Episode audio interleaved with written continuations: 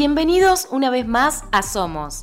Mi nombre es Carolina Pérez y hoy vamos a estar hablando de algo muy común en todos nosotros, la procrastinación, con el hashtag Somos Productivos.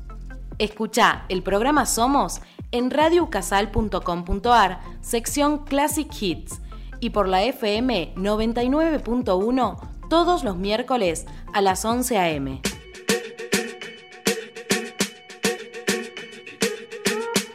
I'm at a party I don't wanna be at. And I don't ever wear a suit and tie. I wondering if I can sneak out the back.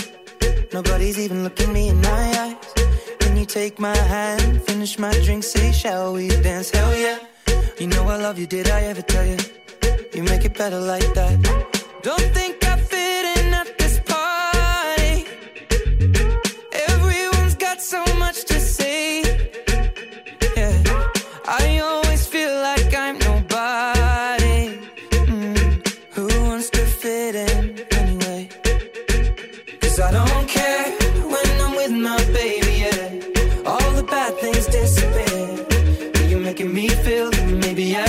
somebody.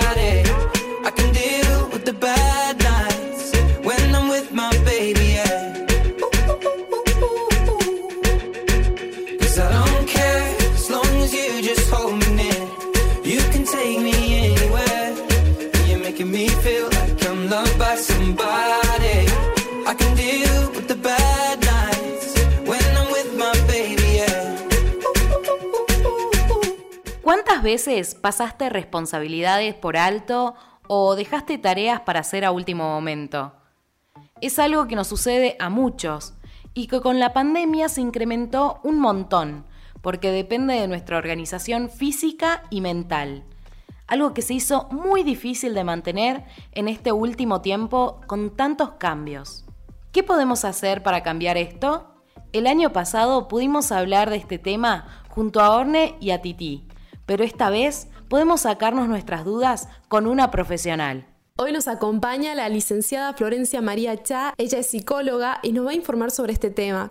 en parte todos los jóvenes se sienten también muy apegados a la procrastinación, a esta idea de tener que hacer algo y dejarlo pasar o preferir hacer otra cosa en lugar de eso en ese momento. Me pasa mucho que por ahí tengo que estudiar, tengo que leer, tengo que trabajar y prefiero, no sé, ponerme a limpiar la casa antes que hacer lo que tengo que hacer.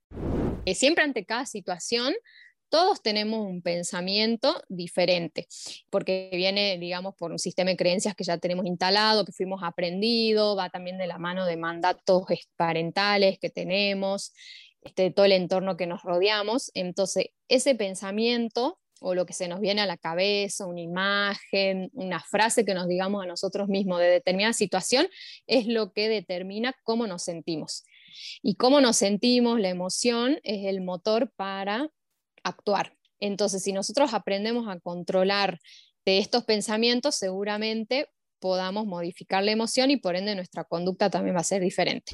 Bien, entonces empezar a ver también cómo nos hablamos a nosotros mismos, que no sea de manera negativa, no cuestionarnos todo el tiempo. También podemos agregar Exacto. que entre las principales soluciones se encuentran encontrar la recompensa y enfocarse en eso, sea a largo o a corto plazo, encontrar eso que nos hace bien, que nos motiva. Siempre que tengamos nosotros por ahí alguna tarea que lo hayamos que hayamos podido cumplir o hecho bien, es bueno premiarse uno mismo. Una caricia positiva, digamos, de decir, bueno, qué bien, lo logré. Y es muy importante el registro de esas eh, situaciones en donde sí logramos los objetivos o, el resultado fue positivo, de tenerlo en registro para cuando estemos que enfrentar una situación similar, este, decir, ah, yo ya actué de esta manera y me funcionó. Son como herramientas que nosotros y estrategias que vamos guardando para este, cuando tenemos situaciones similares.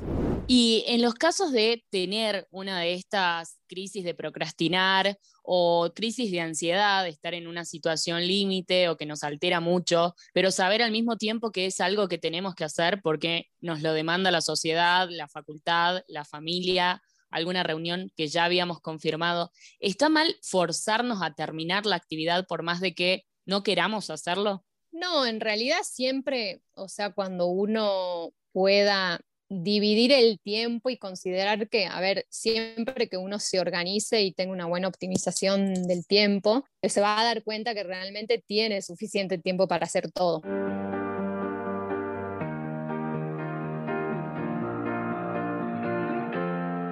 I really need you. I really need your love right now. I'm fading fast, not gonna last.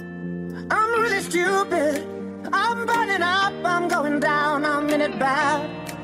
Don't even ask.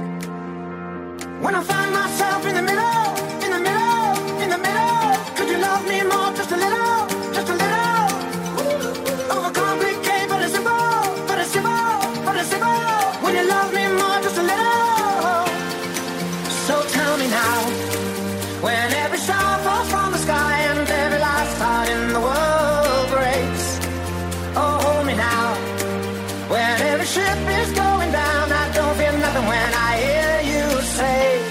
It's gonna be okay. It's gonna be okay. It's gonna be okay.